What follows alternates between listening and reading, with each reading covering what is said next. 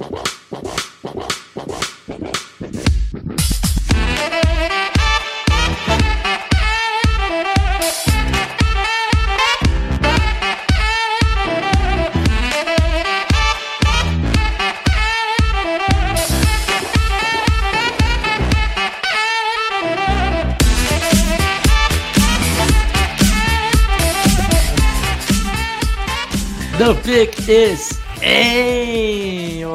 Está começando mais um podcast do On The Clock. Eu sou o Felipe Vieira, estou aqui hoje com o Davis Chiodini. Diga oi, Davis. Oi, Davis, tudo bem? Salve, salve, meus amigos. Mais uma sexta-feira aqui começando juntos. Para você que está escutando de manhã, que vai, o Felipe sempre posta cedo para o pessoal que está indo trabalhar. Não sei se ele falar isso dessa vez, é, mas não. é. Não? Então tá. Então, para você que está nos ouvindo nessa sexta tarde. Isso. É, é, Depois do almoço, na hora do almoço, na hora do almoço tá saindo. Isso. Já tá preparando o final de semana. Então, um grande, um grande salve de Davis Chiodini para você. Davis, hoje falaremos sobre novatos que podem impactar a primeira temporada, temporada de novato, impactar é, positivamente. Nós estamos próximo de, de finalizar de vez esta, esta temporada, esse draft de 2019. É, já estamos com textos aí falando dos quarterbacks de, de 2020. Entrou hoje, na quinta-feira. Semana que vem, imagino que terá outro texto meu também falando talvez de wides ou running backs, ainda não sei. Mas vai ficar um dos dois. Aí já levantando nomes para 2020.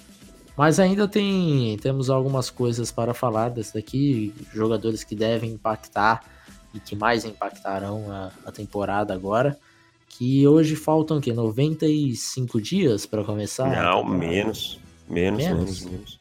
Acho que é 92, alguma coisa assim, ou 92. Ah, eu acho que é 95, acho que era a contagem para para domingo, acho que é isso. Isso, alguma coisa assim. Então, 92 dias já tá chegando, Davis. Tá, tá chegando, lá. cara. E o college football sempre começa um pouquinho antes, né? O primeiro jogo é 24 Sim. de agosto.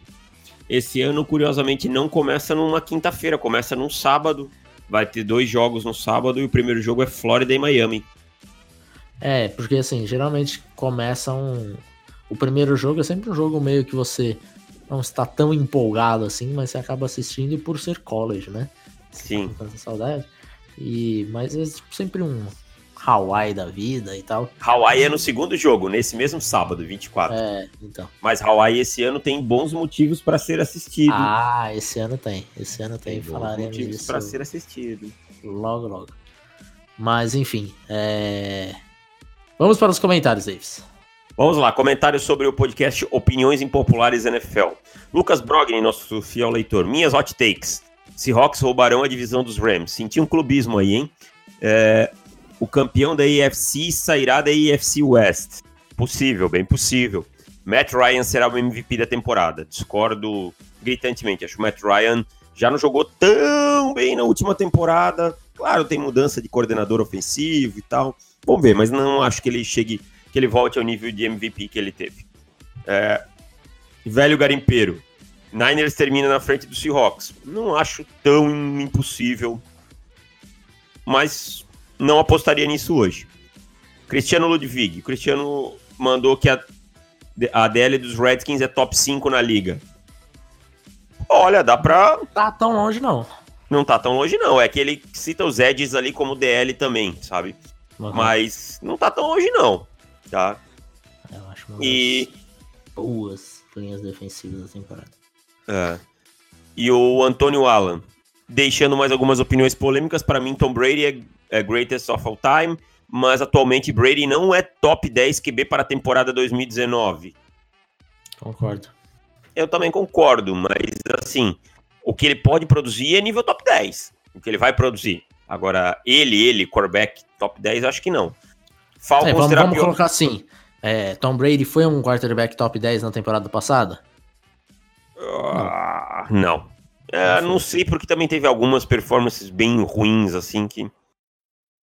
Não sei, teria é, que rever. Tal, talvez Mas... ele. Sim, top 5 certamente não, não foi. Não, então, nem top 7. É, então, assim, não, não, interessa o clubismo de vocês. Ah, foi campeão, levantou a taça. Não, não é isso que a gente parabéns, tá discutindo. Tal. Jared Goff é também teve no Super Bowl e não, não é top 10. É, nada. exato. Então, assim, é, acho que pra top 10, de repente, ele entra ali no, no na beiradinha. Isso, Mas se entrar, 10, né? vai ser assim. Bem na é. beiradinha é. mesmo. não, concordo. Falcons terá a pior campanha da NFC Sul.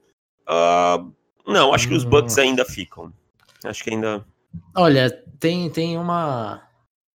A, a teoria lá das.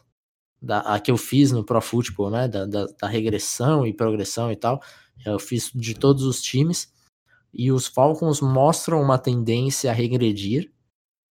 E os Bucks mostram uma tendência a progredir. Então. Eu não, não sei, seria surpreendente para nada mim. no James Winston, sabe? Então acho que é por isso é. que eu acho que os Bucks ainda, ainda entregam a paçoca mais, sabe? Acho é, que esse é. é meu problema. Sim, sim. Mas assim, os Bucks na temporada passada eles foram um time com mais azar em lesões de qualquer ah, time teve isso. É verdade, então, tem, tem, é... bem lembrado. Tem isso, que é difícil repetir isso dois anos seguidos, né? E, e, os, e os Falcons, para mim, tiveram a pior off-season da NFL. Também acho. Uma free agency bem ruim e um draft também que a gente pode colocar entre os cinco piores.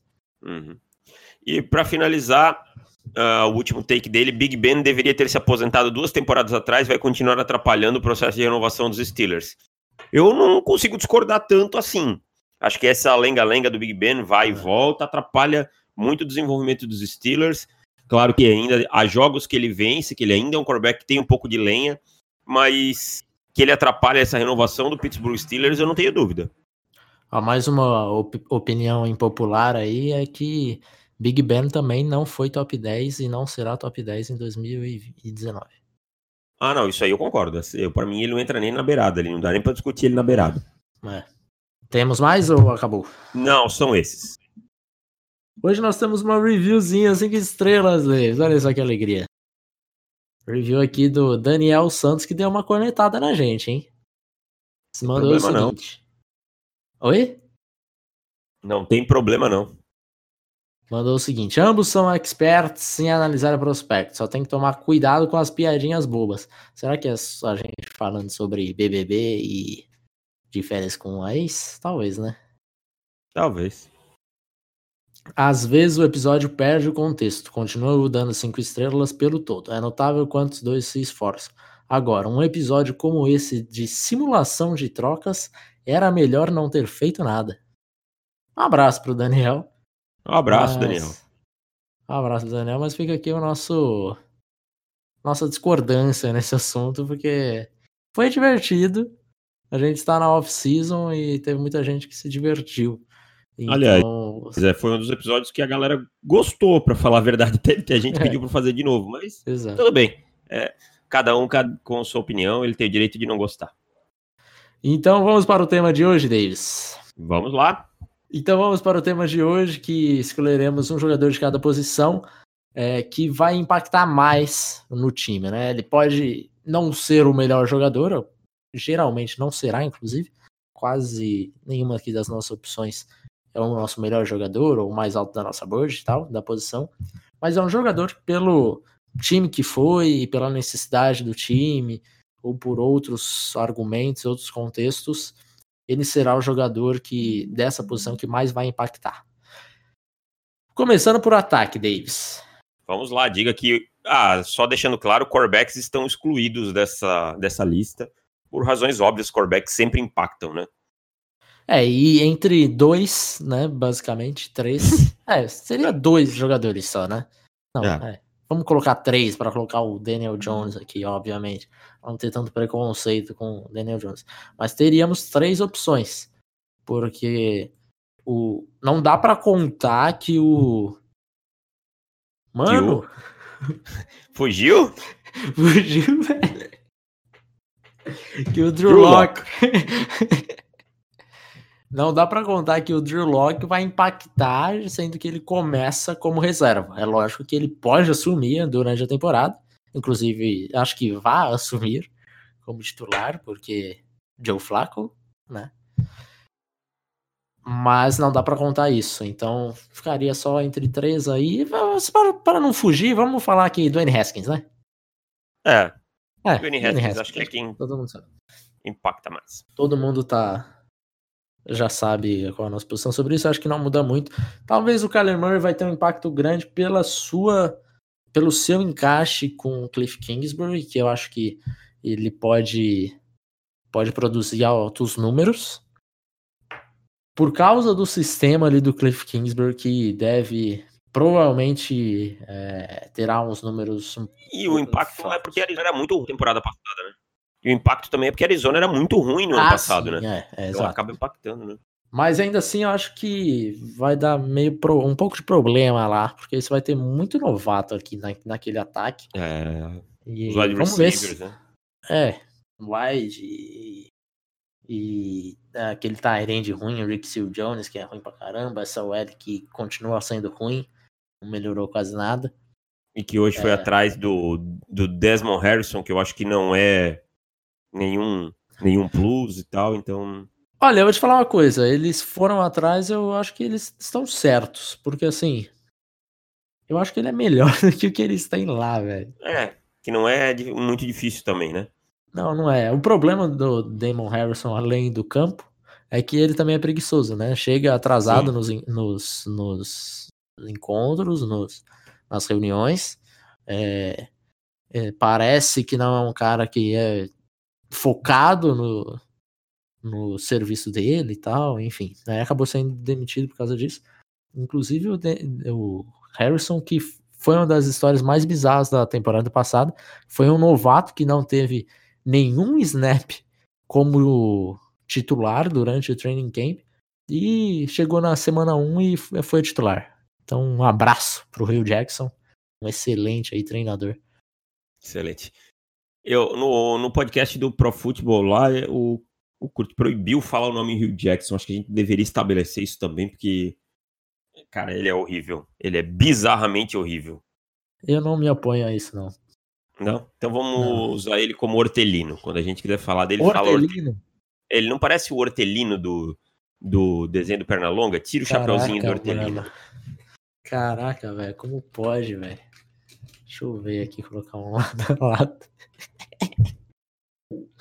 Ai, meu Deus do céu, cara. De onde você tira essas coisas, Davis? Não, é verdade. Eu olho pra ele e vejo o hortelino, cara. Mas não vamos fazer piada, vamos, vamos trabalhar, porque senão. Senão o Daniel vai ficar triste com a gente. É. Mas enfim. É... O L, Davis, quem que você acha que vai ser o jogador de OL que mais vai impactar em 2019?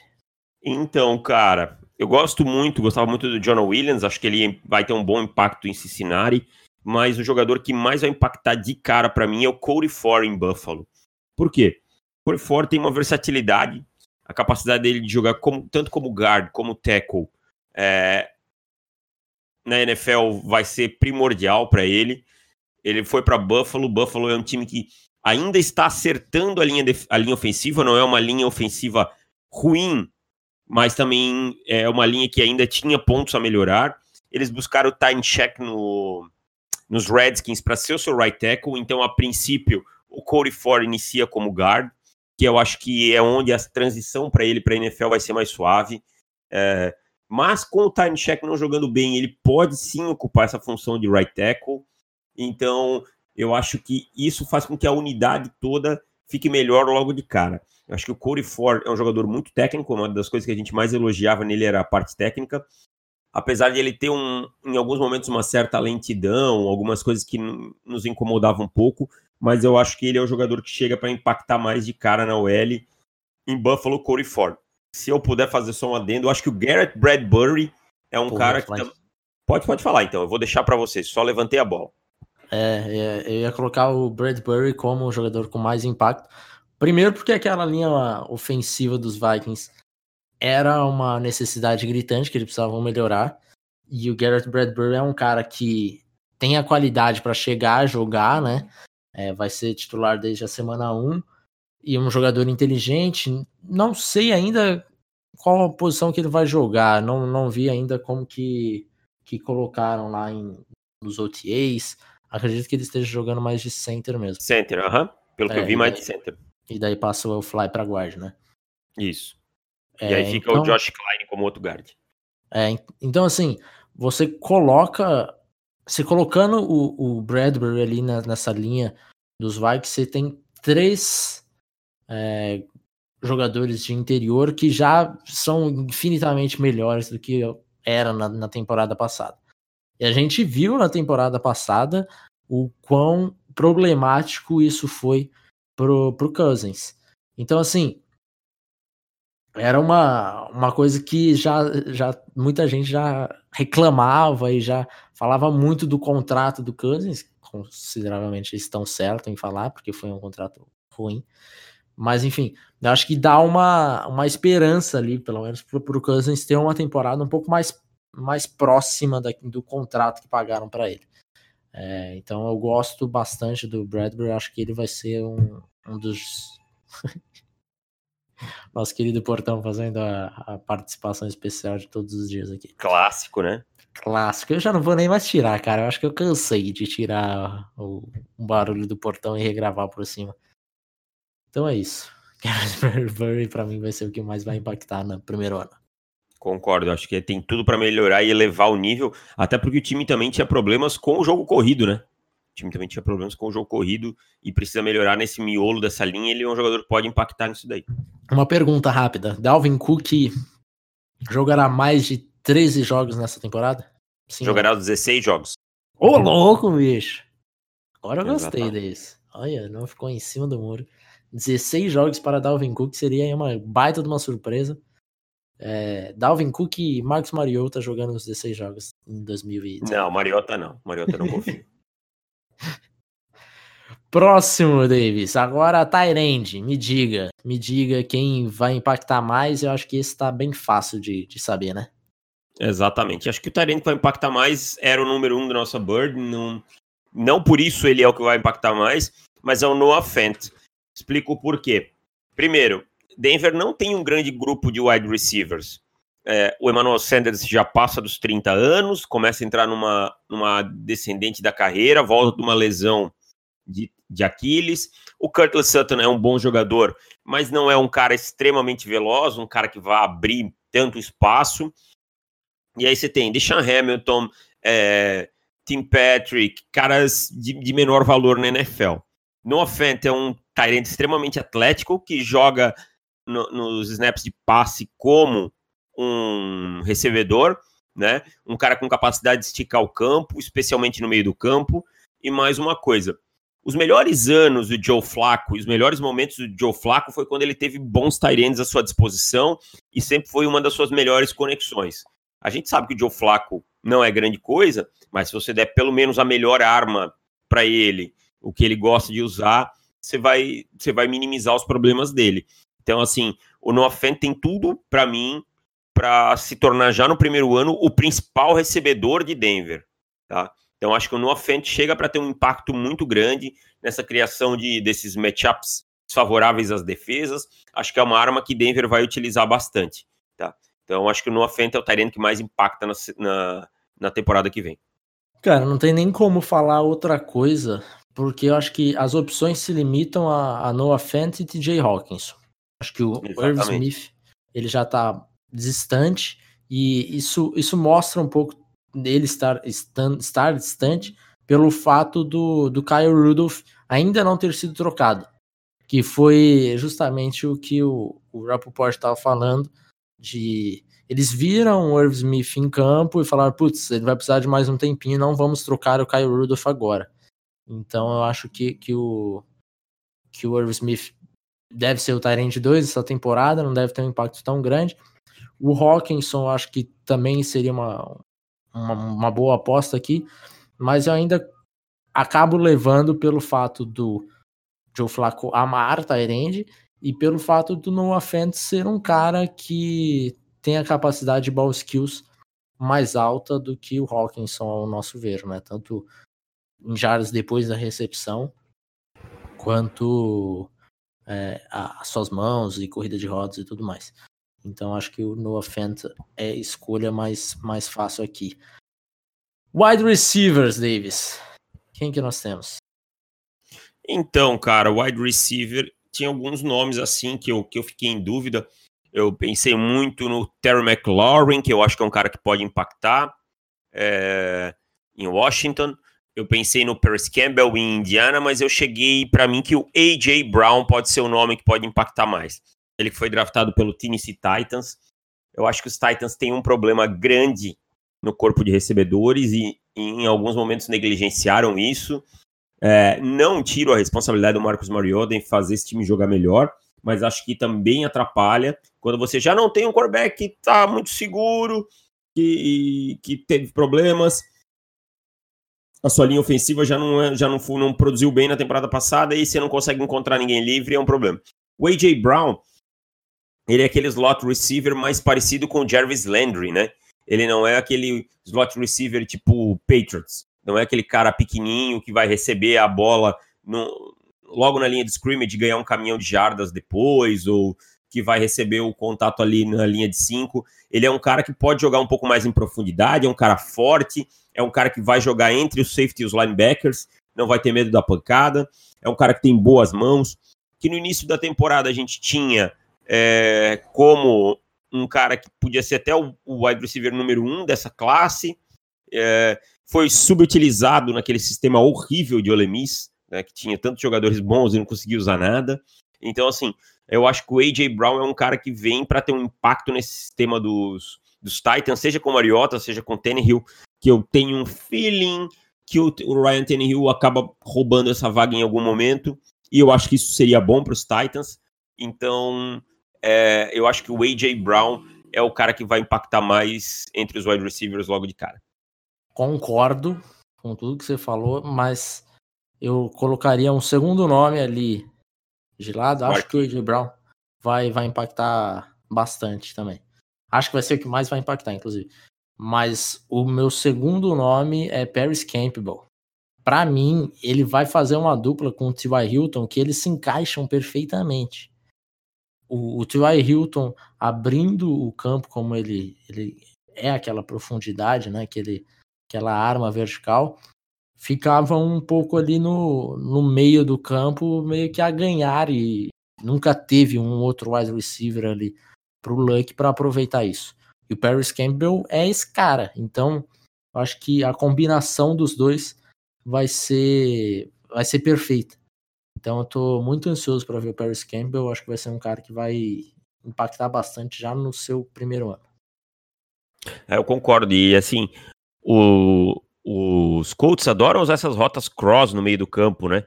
Essa Sim. rota cruzando, esse mesh e tal, para o recebedor ganhar depois com as pernas. Isso aí para o Paris Campbell vai ser uma maravilha, né? Exato, exato. Acho que vai ser, vai ser bem legal de assistir o Paris Campbell junto com, com o Tua Hilton e o Andrew Luck. Running backs, Davis. Running backs, temos nomes interessantes aí. O que, que, que você me diz? Running backs. Running backs. Eu acho que um jogador que vai impactar de cara no seu time. Eu, eu pensei muito no Miles Sanders. Acho que ele vai impactar. Acho que o Darrell Henderson também são caras que vão impactar. Mas eu. Você acha fiquei... tanto assim do Darrell Henderson? Eu acho. E isso, isso tá até no podcast de hoje do Pro Football, porque eu tô muito preocupado com a situação física do Todd Gurley. Sabe? Uhum. Mas, é, mas ainda acho que assim, tem, vai ter mais running backs lá e tal, talvez não impacte tanto. Então eu vou com o David Montgomery em Chicago, tá? É... Por quê? Primeiro, o Howard foi embora, né? Foi para Filadélfia, então o time perde o seu running back número um. É... E eu acho que os, os Bears sentiam falta de um running back capaz de produzir pelo, por entre os tackles. E eu acho que esse é o jogo do Dave Montgomery. Ele não vai ser um cara que vai ficar batendo home run, ele não vai ser um cara que vai fazer corridas de 40 jardas toda hora, mas ele é um jogador extremamente sólido, produzindo entre os tackles, um cara que vai vencer o contato logo na linha de scrimmage e ganhar aquelas jardas extras que são importantes. Acho que, a, acho que a melhor comparação para a gente fazer uma analogia é aquilo que a gente falou dele pré-draft, que ele é uma espécie de Frank Gore, sabe? Um cara que você vai ser confiável sempre. Então, é, eu acho que o Gore, ah, o Montgomery vai adicionar isso a esse jogo de Chicago. E eu acho que isso é um elemento que faltava na temporada passada. Acho que o Matt Nagy é um treinador inteligente o suficiente para saber explorar isso, né? É, então eu acho que ele vai ter um impacto imediato, ainda mais um time que não tem um grande quarterback como Mitch Trubisky, ele vai ser em alguns momentos uma válvula de escape muito grande.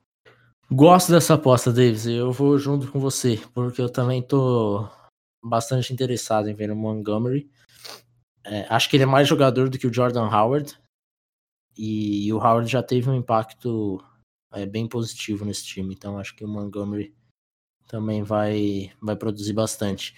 Indo para a defesa, Davis. Apesar que, só dando um negocinho aqui, que Josh Jacobs também, obviamente, deve ter um impacto que eu acho bastante positivo.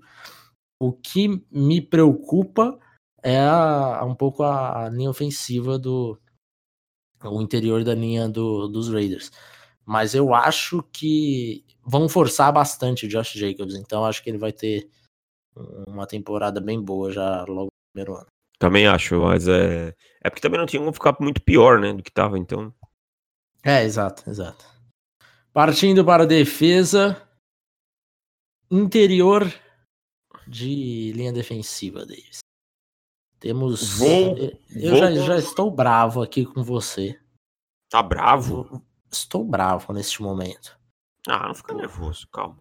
Ser nervoso é um perigo. Uh... rapaz. É... eu vou, cara, com um jogador é. que foi para Miami. Eu vou com Christian Wilkins impactando imediatamente. Primeiro, a linha defensiva de Miami é terrivelmente fraca. Falta força nessa trincheira. Christian Wilkins, jogador versátil, pode jogar como 3-tech, 5-tech, em alguns momentos até alinhar por fora. Segundo, o time não tem grandes edges. Então o sistema vai precisar que a pressão seja interna e que muitas vezes vai ser utilizado o, o sistema de blitz vai ser usado muita, muitas blitz no sistema. Então, o Christian Wilkins é um jogador que impacta imediatamente. Primeiro, por essa versatilidade. Segundo, um jogador extremamente técnico que consegue parar tanto a corrida quanto, o, quanto apressar o passe com a mesma qualidade. É, com certeza, é uma, vai ser a âncora defensiva dessa, dessa remontagem, dessa linha defensiva. Tá? E é um cara que, para mim, vai impactar desde dia 1 não me surpreenderia se no final da temporada a gente estivesse falando nele aí como o. Não vou dizer que o melhor jogador de linha, interior de linha defensiva entre os novatos, porque numa classe que tem Quinn and Williams é difícil isso. Mas o Christian Wilkins acho que vai ter um impacto muito grande para Miami logo de cara. Por que, Davis, que você não colocou o Quinn and Williams? Porque eu já acho a linha do Jets boa, cara. Aí que tá. Quinn and Williams não interessa, velho. Queen Williams, você só aceita o talento desse jogador maravilhoso. Que homem é Queen Williams?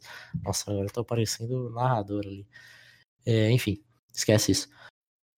E eu tenho problemas com o Christian Wilkins, porque assim como você falou, você deu aqui o seu argumento da, dos Eds e tal, eu acho que isso pode ser um problema para ele. Pode, porque... não, eu também, isso aí eu também entendo, também, também concordo com você, que pode ser uma uhum. faca de dois gumes. É, exato.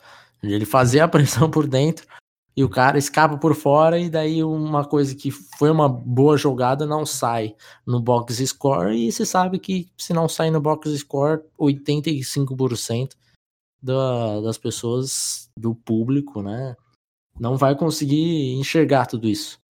Então acho que pode ser um problema para ele. Para mim, Queen Williams, meu amigão, Queen Williams vai chegar e vai destruir essa bagaça.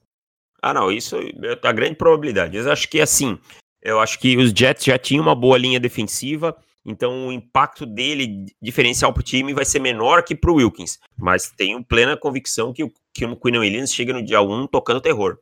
Olha aí, eu vou discor discor discordar um pouquinho. Partindo para Edges, Davis. Agora Edges. aqui, eu Essa acho tá que fácil, vamos... né? Essa tá fácil. É, e talvez seja uma surpresa, né? Porque nós dois concordamos com, com o mesmo jogador, mas não é o óbvio, né? Hum. O que seria o óbvio? Nick Bolsa. Nick Bolsa. Que, que também deve é impactar bastante.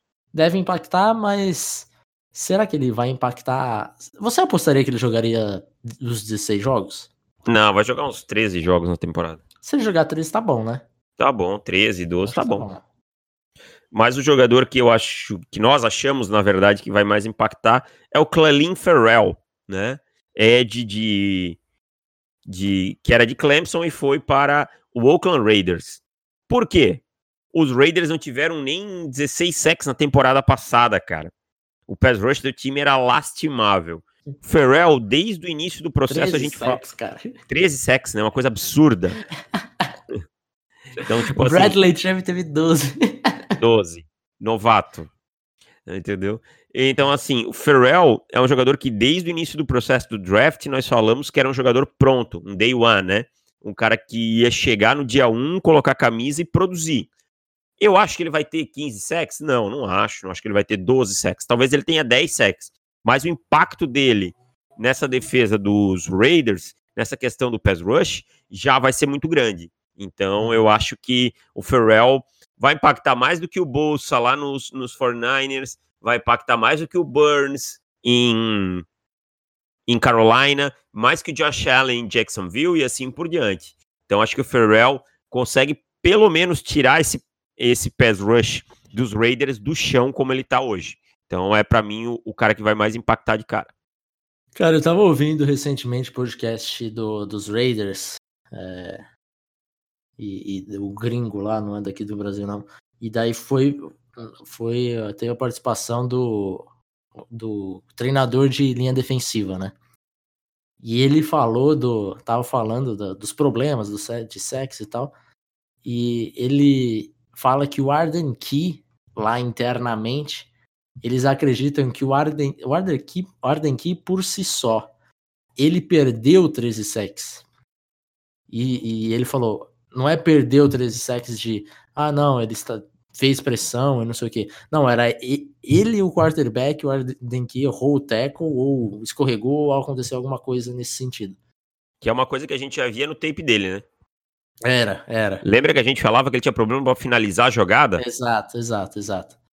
Então, assim, é, eles até, ele até comentou que é difícil de você conseguir evoluir isso, né? Passar drills para evoluir isso. Tem algumas coisas para fazer, tecnicamente, mas é uma coisa que é meio que o feeling do cara, né? Enfim, aí eu acho que com um outro jogador do outro lado, deve ajudar o Arden Key nesse ponto. Porque é aquilo que o que eu falei do, do Christian Wilkins vale também para cá, porque se ele tem menos espaço para correr, ele vai ficar parado, né? Obviamente. Então Sim. é mais fácil de você finalizar o sec. Então, o impacto do Ferrell pode ser também nos outros jogadores, não só com ele. Então, ah, isso eu concordo, mim, isso eu concordo. É, para mim, o Arden Key, o Arden Key, o Clem Ferrell vai ser realmente um dos jogadores que mais vai ter impacto e também pela sua liderança, que eu acho que é bastante importante nesse, nesse vestiário do, dos Raiders. O que me leva a questionar também algumas das coisas, porque é, não sei se você viu os, os vídeos que eu te mandei ah, logo depois do draft, que era aqueles vídeos de, de ligação, né, do, do GMs para os jogadores e falando e tal. Sim. Daí tinha o do Mayock, e para quase todo mundo ele falava: Ó, oh, tem uma, uma coisa que eu peço para vocês trazerem junto com a sua qualidade de jogar futebol, que é a sua liderança. Aí beleza, ô, oh, liderança, importante, realmente, você está certo, Mayock. Mas daí ele traz, tipo, o Antonio Brown, o, o Rich Incognito, o Vontaze Perfect. E daí é uma coisa que você fica. Ah, que que você, então, uma hora você vai para um lado, outra vai para é. outro. É muito esquisito isso, cara. Me soa assim como. É, sei lá, o Mike Mayo indo numa direção e o John Gruden puxando para outra direção, sabe? Então. Sou, é, soa bem estranho. Bem estranho. É, é bem Pô, cara, Rich Cognito não, né? Não deveria não, mais. Não dá, não, não dá, não dá. Assim, o, o Antônio Brown, eu sei que tem muita gente que já odeia ele, mas eu ainda acho que você pesando na balança, claro. o saldo é positivo. É, é um jogador de altíssimo nível, né? É, exato. Que ainda tá no seu auge. Exato. Agora, é como. Claro, não tô comparando, calma, que aí às vezes rola a galera bate biela. É, é, é só uma analogia. É como galera, o Randy Moss dava. Bate o quê? Bate biela. Bate biela, essa é a novidade. É, bateu Biela. O, é, é uma analogia. É como quando você tinha Randy Moss, Terrell Owens no vestiário. Você sabia que eles iam te dar dor de cabeça, mas eles iam produzir. Entendeu? Uhum. Agora, Rich Incognito, não, né? Nem grande é. jogador ele é, cara. Nem grande é, jogador ele é. O Incognito e o Ivontes Burfict, pra mim, não fazem sentido. Também não. Então, é esquisito. Mas enfim, eu concordo com, com o Ferrell, por isso aqui que não, não estou colocando o, o Nick Bolsa, acho que realmente vai ser um cara que vai impactar e tal. Mas o Cleveland Ferrell traz a, a liderança junto, é, pela necessidade também, o buraco que era é, esse, essa linha defensiva do, dos Raiders, pass rush. Então acho que o, que o Ferrell vai impactar mais que o Bolsa. Não quero dizer que o Ferrell é o melhor jogador, pelo amor de Deus. Deixa bem claro isso daí. Exatamente. Vamos para linebackers, Davis. Linebackers, quem que você tem aí, jogador que mais vai impactar essa, essa primeira temporada? Então, o linebacker foi bem complicado, cara, assim, porque eu achei em alguns momentos que o, o Devin White, eu acho que ele não vai ter um impacto imediato tão grande. O Mac Wilson, por ele ter acabado saindo lá atrás, eu acho que ele vai demorar um pouquinho para ascender. Então, é, ele, ele para mim, vai ganhar, vai agregar muita coisa que é onde os Browns têm um problema no corpo de linebackers, que é na cobertura de passe, mas eu acho que ele vai precisar de um tempo para chegar a, a, impactar. Então, eu fico com o Devin Bush, que foi para o Pittsburgh Steelers. Não gostei da escolha na 10, acho que poderia ter sido uma escolha melhor. Ele é um jogador que poderia ter sido pego mais para baixo, ou um outro linebacker mais para baixo. Mas em termos de impacto, Devin Bush é um jogador muito superior aos linebackers que os Steelers tinham na última temporada. Então, nas últimas temporadas, depois do Ryan Shazier. Um jogador extremamente físico, um jogador dinâmico, um jogador que é intenso, né? Você pode reclamar de qualquer coisa técnica dele, mas não de intensidade. Um cara que joga do primeiro ao último snap com a mesma velocidade, com a mesma raça, diríamos assim. É um jogador que vai cair nas graças da torcida, porque ele vai conseguir aqueles big hits e tal. Eu acho que ele ainda vai ter um tempo de adaptação que ele vai sofrer na passagem, é, especialmente trabalhando dentro do box, que é onde eu acho que ele vai sofrer um pouco mais. E nas leituras, eu acho que isso aí ele vai precisar de um, de um tempo de aprendizagem. Mas comparado com os linebackers que os Steelers têm, ele é um belo upgrade. Então eu acho que ele é o jogador que vai mais impactar nessa posição. Também concordo com você, Davis. Eu acho que o, o, o Mac Wilson vai ficar um pouco atrás lá no depth chart. Até acho que ele vai ter um impacto nesse primeiro ano já, mas ele vai ficar um pouco afundado lá. O Devin White vai ser uma briga boa, acho que entre os dois. Porém, o Devin White é aquilo que a gente fala o tempo inteiro, né? Ele pode já chegar destruindo e pode ter problemas tipo, no training camp, assim, sabe?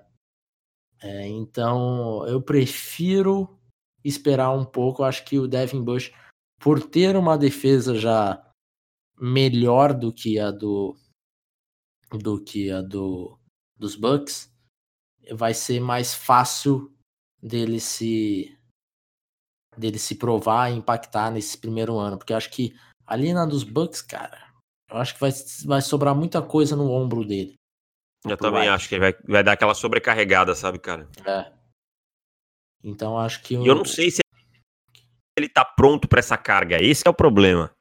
Eu gostaria de ver o Devin White num time que ele tivesse um pouquinho mais de tempo para se desenvolver. Aí eu acho que, que, ele, que ele estouraria, mas eu acho que botar toda a carga na, na nos ombros dele de cara pode ser meio uhum, temeroso. Uhum.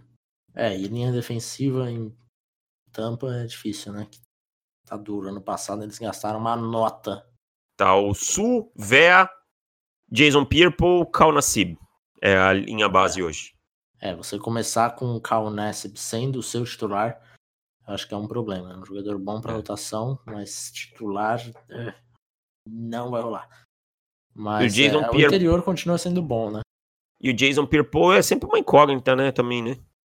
Exato, exato. E assim, o Sul, o Sul também me, me dá um problema, assim, porque ele. Na temporada passada, ele não foi bem na temporada regular. Apesar cresceu depois, né? Ele nos playoffs depois, ele foi né? muito bem. Mas assim, os Bucks não vão para os playoffs há quanto tempo? Uns 10 anos, sei lá, se por mais que isso. Mas 9 eu tenho certeza que sim. Eu não sei se faz mais de 10. Mas enfim, é é uma coisa que não dá para esperar muito. Quer dizer, um jogador que na temporada regular não mostrou muita coisa, o que indica que o cara tava jogando lá meio tipo, ah, tá bom, quando chegar os playoffs eu jogo. E isso é característico do Nando Consul. Exato. Né? Exato. É só você então, assim, olhar e. Você vai é para tipo... um time que teoricamente é ruim, tem uma defesa ruim. Eu não sei se o impacto dele vai ser tão, tão alto assim. Também acho que não, cara. Acho que. Não, não, não foi uma contratação assim que, eu, que me encheu o olho, sabe? Tipo. Uhum. Acho o Sul. Acho que você resumiu bem o Sul. Ele é um jogador meio preguiçoso para mim, sabe? Jogo na hora que eu quero. É, eu jogo a hora que eu quero, eu sou estrela, eu faço o que eu quero. Aham, uhum, mais ou menos por aí. Secundária, David. Você quer dividir em secundárias, cornerbacks e safeties? Não, não. Então vamos fazer o seguinte: fala um eu safety, eu... fala um... Isso. Olha aí. Fala um safety ou fala um cornerback. Você comece falando por safeties. Então, cara, o meu safety que eu acho que vai ter um impacto imediato é o Juan Thornhill, né, safety que era de Virgínia, que foi para o Kansas City Chiefs. É, primeiro, a secundária dos Chiefs era bem ruim na temporada passada. Eu acho que continua não tendo grandes cornerbacks. Eu acho que, assim, deu uma melhoradinha, mas não foi grande coisa. Mas trouxe o Terran Matthew para ser o outro safety e trouxe o Thornhill, que é um safety de pancada. Um safety para jogar perto do box tá? Então, assim, é, o time não tem bons linebackers, eu acho que o Red Reagan, o Hitchens ali é, deixam muito a dever, tá? É, acho que foi um dos problemas do Kansas City Chiefs ano passado. E aí o, o Anthony Hill, na verdade, ele vem para ser esse híbrido, esse cara que vai jogar mais perto do box, que vai dar esse suporte, ele é um bom tacleador, ele é um cara que é muito é, intenso, um cara que busca, gosta do contato, aquele jogador que gosta do contato. É, a gente até falava, acho que era o Thornhill que a gente falava, que se fosse há 10 anos atrás, no tempo que existia o strong safety e o free uhum. safety, assim, clássicos, ele teria muito mais valor, né? E, e é assim, eu acho que ele vai impactar bastante nessa defesa, porque ele vai ocupar um desses spots aí, desses linebackers, em muitos momentos nessa defesa, e, e vai, vai fazer ela subir de nível rapidamente. Para cornerback, Davis, é, eu tenho um, um, nome aqui que não era o nosso CB1, não era o nosso CB. Ele é um CB de primeira rodada, que é DeAndre Baker. Vou parar de fazer suspense, que não tem necessidade de fazer suspense. É DeAndre Baker. Porque o DeAndre Baker, eu acho que essa defesa do, dos Giants é meio complicada, né? É meio complicada. Tem é, defensive tackles muito bons parando o jogo terrestre, inclusive o Dalvin Tomlinson, o Dexter Lawrence e o BJ Hill também é muito bom nisso, mas que não tem pass rush. E você sabe que sem pass rush você vai exigir muito da secundária. Aquilo que você falou, pode ser uma faca de dois gumes. Mas eu acho que o DeAndre Baker vai conseguir ter uma boa temporada e, e, vai meio que garantir ali a vaga de CB1 do time. Né? Investiram até que relativamente bastante na, na secundária do, dos Giants, com Julian Love, Corey Ballantyne, Deandre Baker, é, enfim, tem bastante, foram bastante, bastante escolhas gastas. Mas o Deandre Baker, para mim, é um jogador que já está se destacando nos OTAs, né? OTAs, calma. Mas é, é um cara que eu gosto bastante espero que ele se dê bem nos Giants, porque é, tem muita gente que fala da, do atleticismo dele, ah, não é jogador atlético, não sei o que, não tem a velocidade final. Mas é um cara que eu, que eu gosto bastante, a gente gostava muito. E, e imagino que ele vai virar o CB1 ali, né? É, Inclusive tem o Sam, Sam Bill, né? Que eles pegaram no draft suplementar do ano e passado machucou, e não né? jogou. É, e não jogou. Então, a secundária vai ter um monte de cornerback novo ali, velho. É, vai ter cornerback para tudo que é lado. Mas o DeAndre Baker é o CB1 e eu imagino que ele já, já ganha essa posição logo de cara. É, espero que, que ele consiga produzir em em, em interceptações também, para não ficar só naquilo de ah, ele não tem cedido touchdowns, mas não tem produzido interceptações. É, isso vai ser e um na NFL problema. também é uma coisa. Oi? Que assim, né? Que assim, no NFL também é uma coisa assim que às vezes as pessoas não analisam também o número de targets, né? Porque a gente sabe que na NFL, quarterback tem muita diferença para o college football. E aí, meu amigo, uhum. tem, tem quarterback que é esperto, que ele não lança em cima de determinado marcador. Se o cara começar a não ceder touchdown, não ceder recepção, a bola não vai. O Darrell Reeves, lembra do Darrell Reeves no auge? Que era um absurdo, ah. tipo, ia um ou dois passes na direção dele por jogo, cara, uma coisa é. incrível. Ah, mas aí é a definição, foi a definição de shutdown corner, assim, eu nunca vi aquilo, velho, aquilo era bizarro. É, você não pegou o Tim Bailey no auge também, né? Não, não peguei, não peguei. Não era do meu time não, mas Bailey também era, acho que Tim Bailey foi um dos primeiros ilha, assim, eu acho que Tim Bailey, The Real Reeves era uma coisa fabulosa, assim. Hum. Então, é...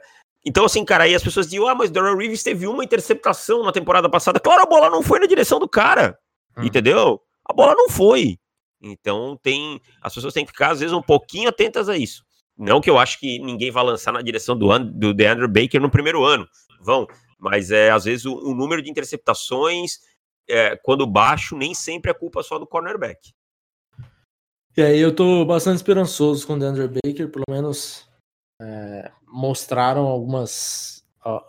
os treinadores já têm falado muito bem dele, então é, imagino que, que deva já assumir a posição de CB1 e eu acho que, que se dê bem. Eu só queria fazer um adendo. Eu acho que o Greedy Williams pode ter um impacto bem interessante em Cleveland pela uhum. questão uhum. de do contraponto ao Denzel Ward que ele é, né? É. Ele é um jogador grande, o Denzel Ward um jogador menor. É, o Denzel Ward pode ser deslocado algumas vezes para marcar algum slot, alguma coisa assim, em alguma situação, apesar de eu achar que ele é um outside corner e é onde ele deve jogar. É, então, ele pode ser aquele cara para marcar o recebedor grande, aquele cara na red zone que pode ser útil.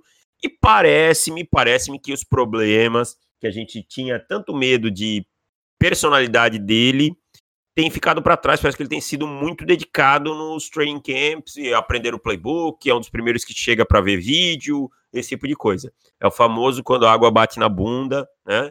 Aí a uhum. gente tem que se coçar. Então espero que seja verdade, que não seja boatos de, de intertemporada, que eu acho que ele também pode ter um impacto interessante nos Browns. É isso, Davis. Fechamos por aqui hoje. Me diga um fullback aí que vai. Fullback? É.